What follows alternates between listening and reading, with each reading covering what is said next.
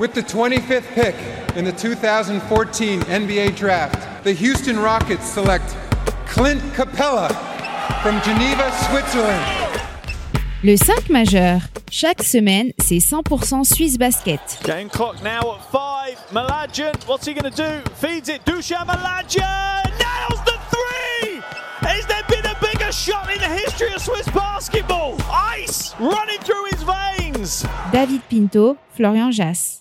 Bonjour, buongiorno, good morgue, bienvenue à toutes et à tous dans le 5 majeur pour ce grand débrief des demi-finales de Patrick Bowman Swiss Cup. hein. Alors le 5 majeur, vous le savez toutes et tous, l'émission qui dit tout haut ce que le monde du basket suisse pense tout bas et on est là, euh, assis, tranquillou, avec le petit café et votre expert basket préféré, Florian Jass, pour débriefer ce super week-end sur la planète Swiss Basket. Hello Maïdir, comment il va? Très bien, j'ai vu de bons matchs, je me suis fait plaisir, euh, surtout avec le, avec le Montaignon, et on va, on va en reparler. Mais ouais, belle, Longuement. euh, de belles demi-finales. J'ai pas encore regardé le championnat, malheureusement, j'ai pas eu le temps. Salut David, c'est les amis. Hello mon Flo. Alors justement, hein, pour revenir sur ces demi-finales chargées en émotions, tu l'évoquais, bah, c'est sur nos réseaux sociaux que ça se passe, at le 5 majeur. Tout en lettres. et notre site internet euh, pour ne pas louper une miette de l'actu SBL et NBA. Allez, sans transition, on ouvre notre page Swiss Basketball, demi-finale de Patrick Bowman Swiss Cup. On connaît donc la grande finale qui se tiendra le 9 avril prochain sur le parquet de la Saint-Léonard. Fribourg, à domicile, hein, on peut le dire, accueillera le bébé Seignon de Stéphane Ivanovic. Olympique, de son côté, s'est qualifié pour sa quatrième finale de suite, hein, quand même, hein, dans la compétition en venant à bout de Neuchâtel, dans une riveraine presque à craquer. 74-62 au final pour l'ogre fribourgeois, qui affrontera donc les Nyonnais, euh, qui retrouvent la finale 17 ans après, et qui se sont imposés 80 à 70 Suisses dans un reposieux chaud bouillant, tu le disais. hein. Mais avant de revenir sur ces deux superbes demi-finales, on démarre par les traditionnels 5 points du 5 majeur. Pour commencer, ce Fribourg-Nyon, c'est la meilleure finale possible, je pense, compte tenu du tirage au sort qu'il y a eu tout au long de la compétition. Oui, euh, au vu du classement, euh, c'est sûr que c'est les deux équipes euh, qui étaient le mieux, donc sympa. Deuxième point, Nyon est redevenu agressif. Ils mettent dans l'urgence constamment l'équipe en face, que ce soit sur les attaques qu'ils jouent. Ils jouent en transition régulièrement, même si ce soir ils n'ont pas tout le temps été en réussite.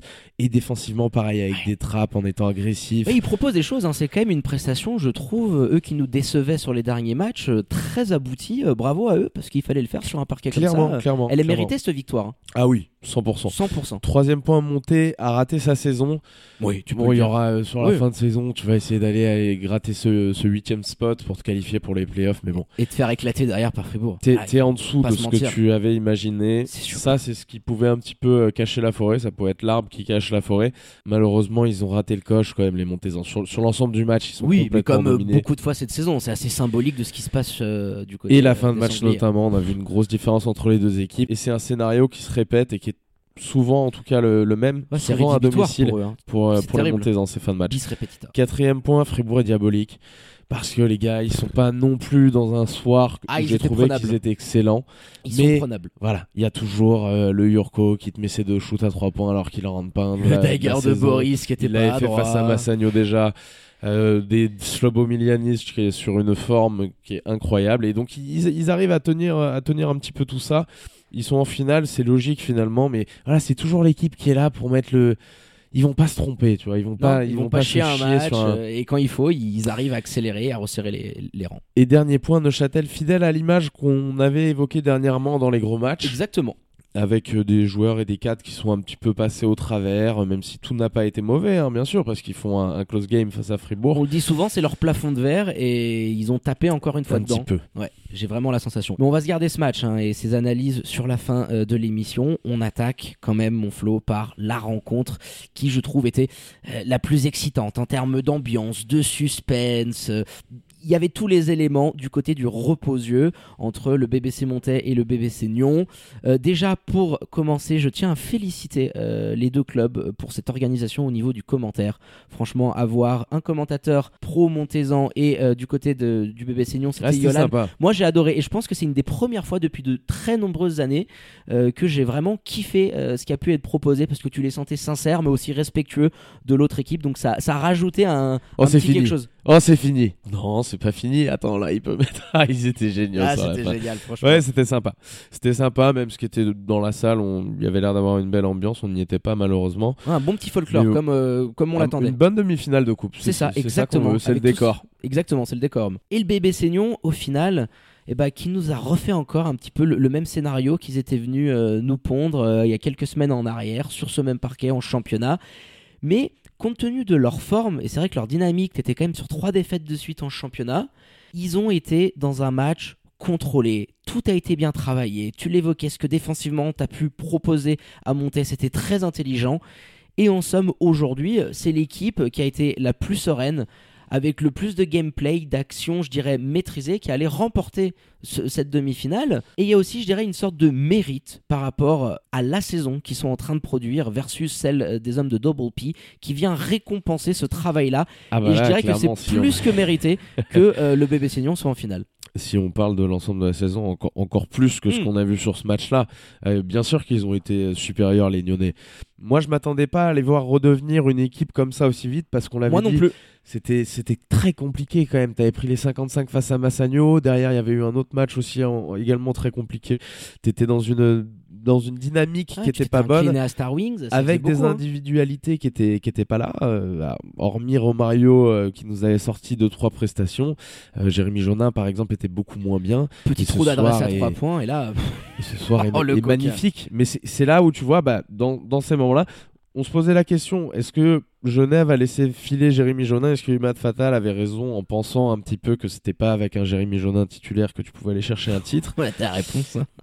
Et alors, ils vont pas forcément aller le chercher, mais en tout cas, tu sens dans ce genre de match quand même que Ah, les le, joueur est capable de step up. Moi non plus, hein, il me trouve le cul, je m'attendais quand même Ah, pas. ouais, le pantalon il est sacrément évité parce qu'il nous fait un 5 sur 6 du parking avec des shoots qui montent euh, au Mont Cervin et qui redescendent. Non mais 83% du parking et des bombinettes qui viennent te mettre des coups de batte de baseball dans la nuque des Montezans qui sont d'une clutchitude monstrueuse. Lui sur la fin, Malay Endoy, Romario Roquet, les trois ont répondu présent avec des shoots bah, où tu sens que les mecs ils ont le pantalon habité comme j'aime le dire. Romario Roquet en, première mi-temps surtout. Il est fantastique. A été, il a été magnifique aussi. Non mais de toute manière, cette équipe-là joue mieux. On le voit, le, le ballon circule beaucoup mieux que ce qui est proposé euh, de l'autre côté.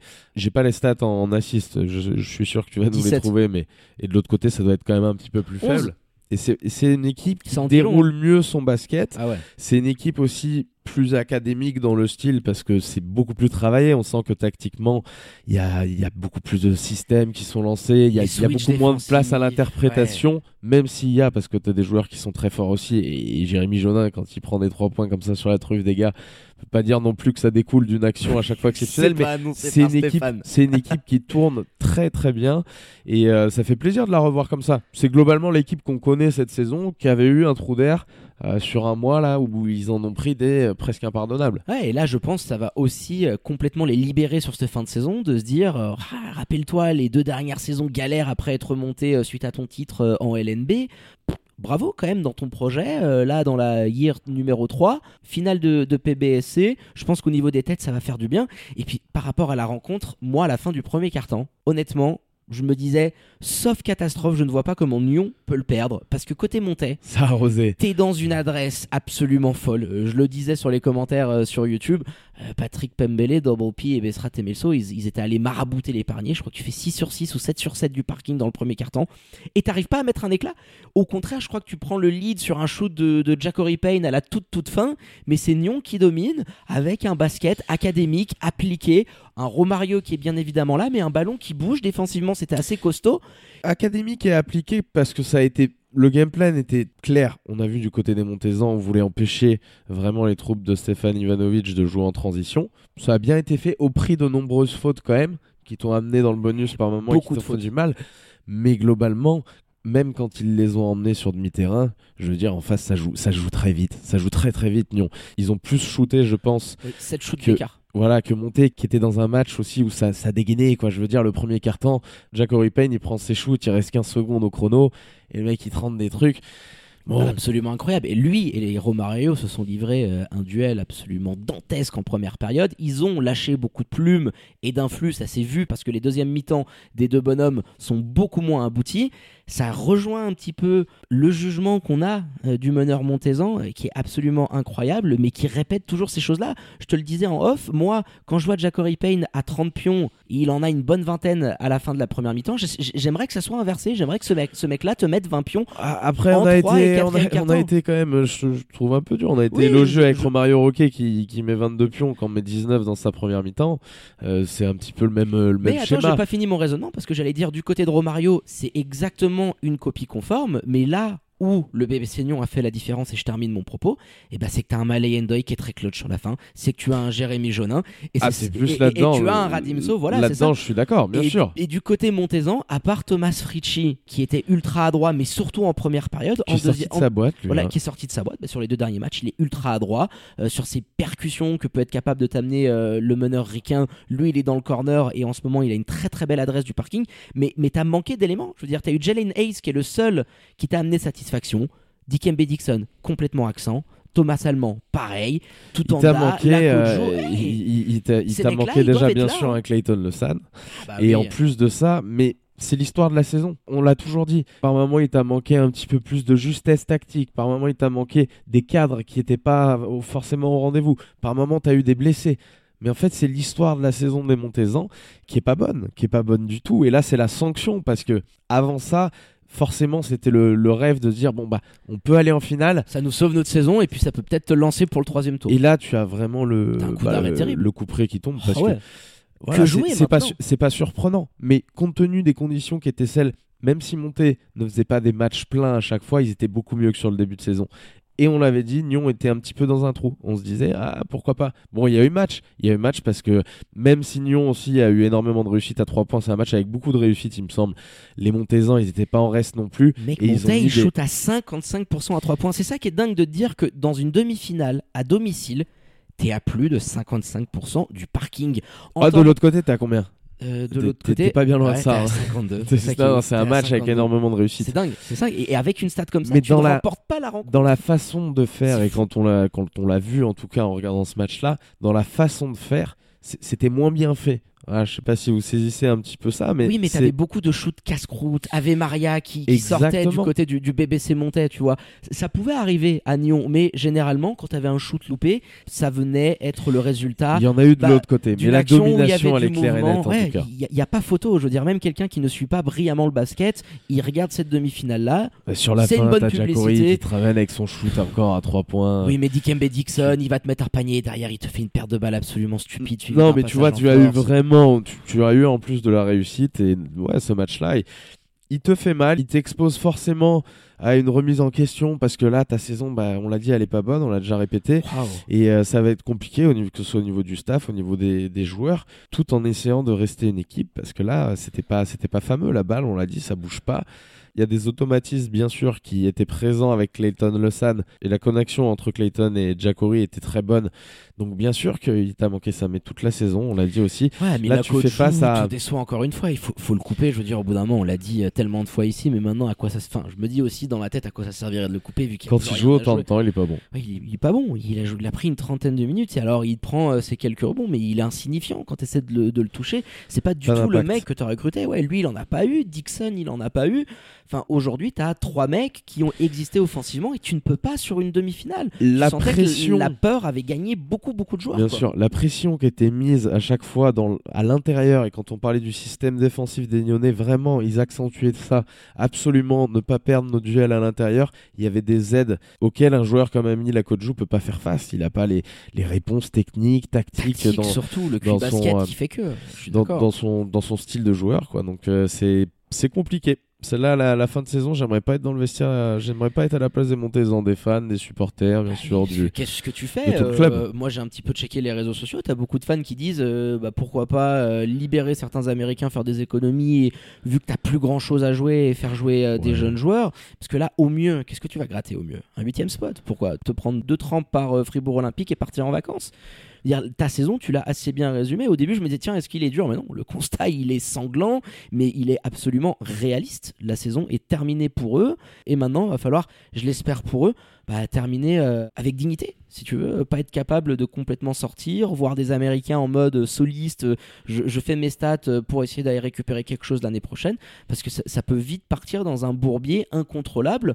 Et puis aussi pour Double P et Besrat Temelso, euh, par rapport aux dirigeants, euh, là, là, c'est sûr que tu as très très peu d'arguments pour euh, convaincre euh, aujourd'hui les, les décisionnaires de te garder pour la saison prochaine, même si tu as encore un contrat.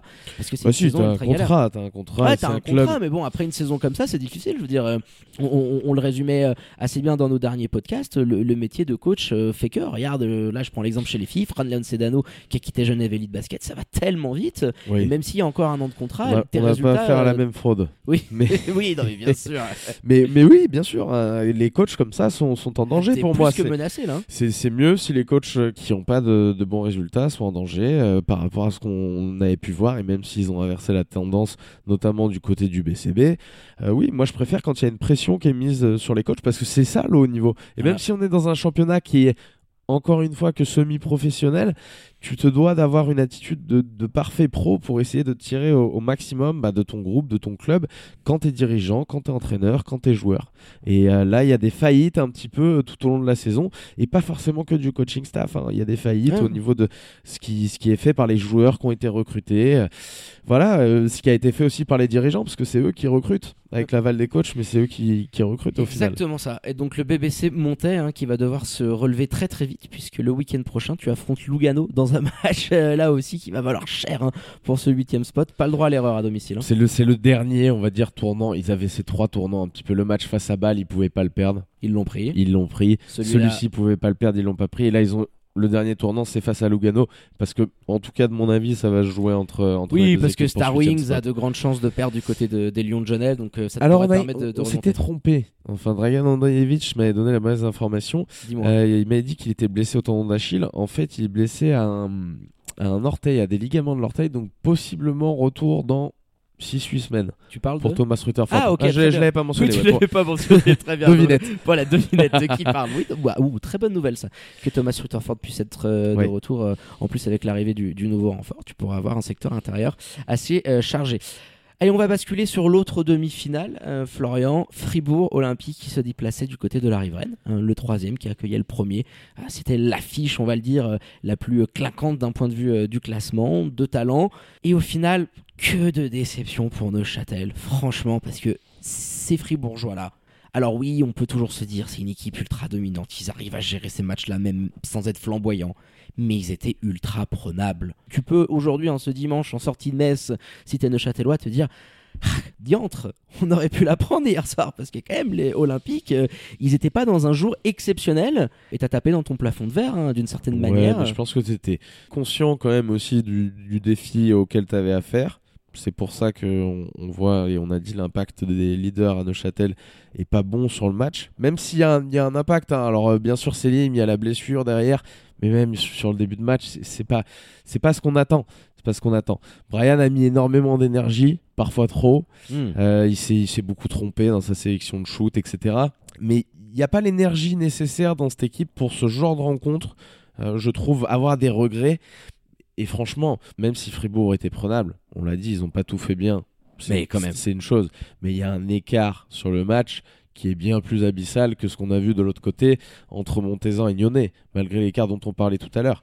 C'est euh, en face tactiquement, c'est complètement différent. Je veux dire, moi, ce qui m'a choqué le plus sur ce match-là, euh, du côté de Neuchâtel, tu as Selim Fofana, Brian Colon et Alexa Popovic, on va dire, qui, qui peuvent être des mecs, des ball handlers qui prennent un pick and roll.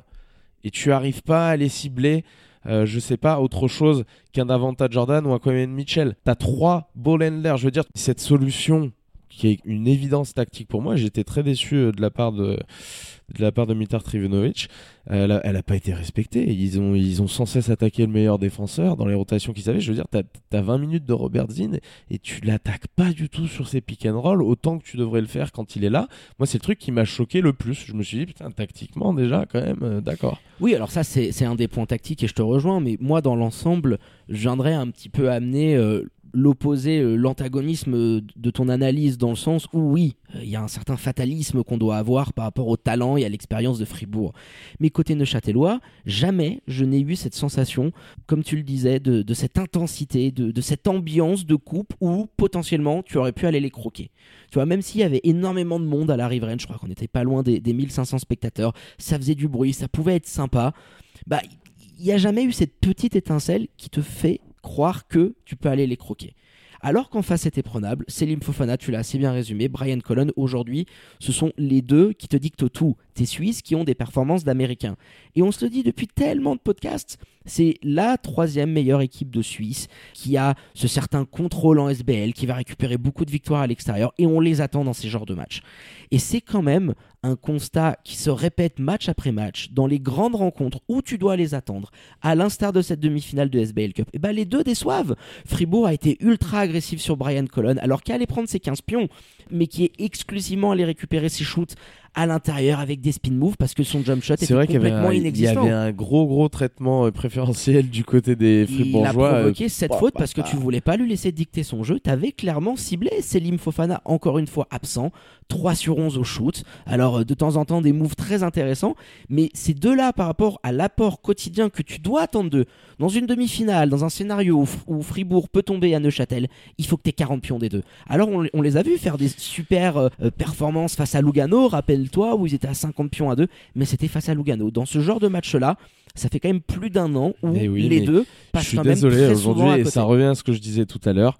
Tu as la possibilité de moins les exposer et tu le fais pas. Heureusement, ils ont fait attention un petit peu au ballon. Ils perdent pas, pas trop de ballons par rapport au dernier match. D'ailleurs, c'était un match propre de la Ah part non, de euh, Neuchâtel. 8 et 6, euh, 14 pertes de balles des deux côtés, c'est très Ouais. très propre. hein. Ouais, des deux côtés en plus.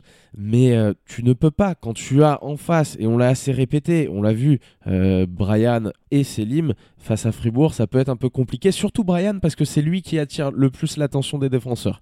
Selim, j'ai l'impression que quand il joue euh, Fribourg, en tout cas, il n'y a pas vraiment de traitement spécial, même s'il ne le laisse pas ouvert, Ah, etc. défenseurs qui sont Mais- tellement présents, il est plus dans un rôle Tu- de scoreur. Brian voilà. il crée. Voilà. Exactement. Il est Donc il est beaucoup plus impacté par rapport à ça. Et aujourd'hui, tu avais la solution pour un peu moins les exposer, des gars comme ça.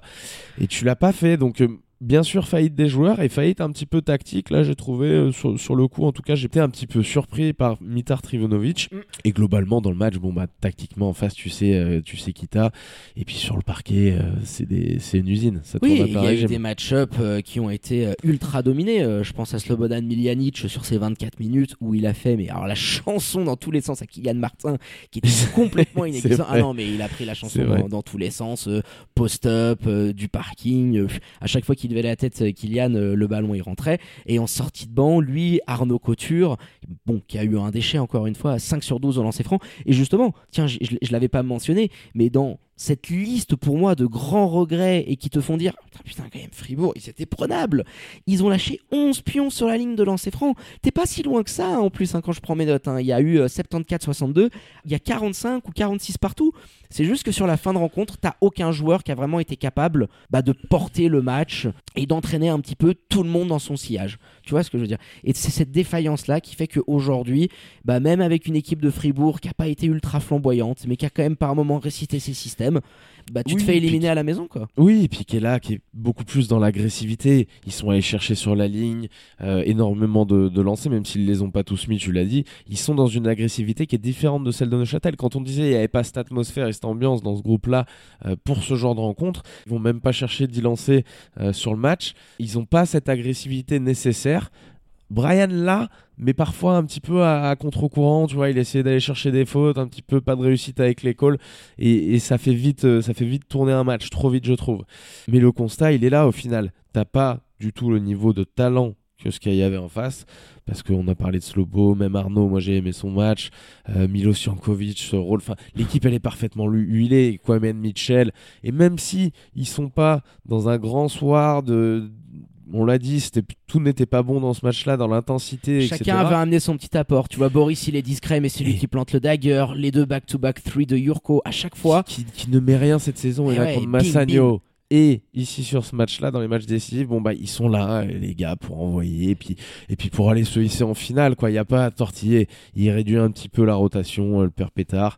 Euh, tu joues à 8 joueurs. Je crois que c'est la même chose à peu près en face. Peut-être un de plus. Non, je crois que c'est la même chose. Ouais, c'est c'est la même chose en face, bah oui, avec euh, Chad, euh, Noé et Dominique Maurice. Et chacun connaît un petit peu son rôle et qui est bien défini. Tu sais quel joueur doit faire quoi? Je veux dire, euh, Boris, euh, Nathan, les, tous les Suisses, euh, Couture, des mecs comme Slobo, même Ouais, même s'il est moins réussi. Tu- ah, tout le monde sait qu'est-ce qu'il apporte au moment où il rentre sur le terrain. Exactement. Et, euh, et Pétard en est conscient. Donc quand le groupe est comme ça, bon bah tu peux. C'est difficile avec ce niveau de talent de faire ils, quelque ils chose. ont ce filet de sécurité euh, quand même avec cet effectif-là, cette expérience. Et puis juste pour terminer, à, à noter que c'était, je crois, une des premières fois où euh, Petar Alexic avait aligné Kwame Mitchell et Davanta Jordan ensemble sur le back court. Hein, T'avais très souvent soit Robert. Dean, euh, soit Nathan décalé en 4. Nathan décalé en 4 avec euh, Milo Jankovic et Arnaud Couture sur le banc qui rentrait avec son, son acolyte, euh, le père. Ajustement tactique par rapport à ce que tu peux Ouais, avoir en face aussi. Donc euh, Mais à voir, Non, ça peut être aussi quelque chose à voir en playoff, hein, parce que Mitchell Jordan sur ton bas court, C'est clair. mia. c'est clair. Tiens, il y en a un que je me, je me pose des questions un petit peu quand même. C'est ce Johannes Makis.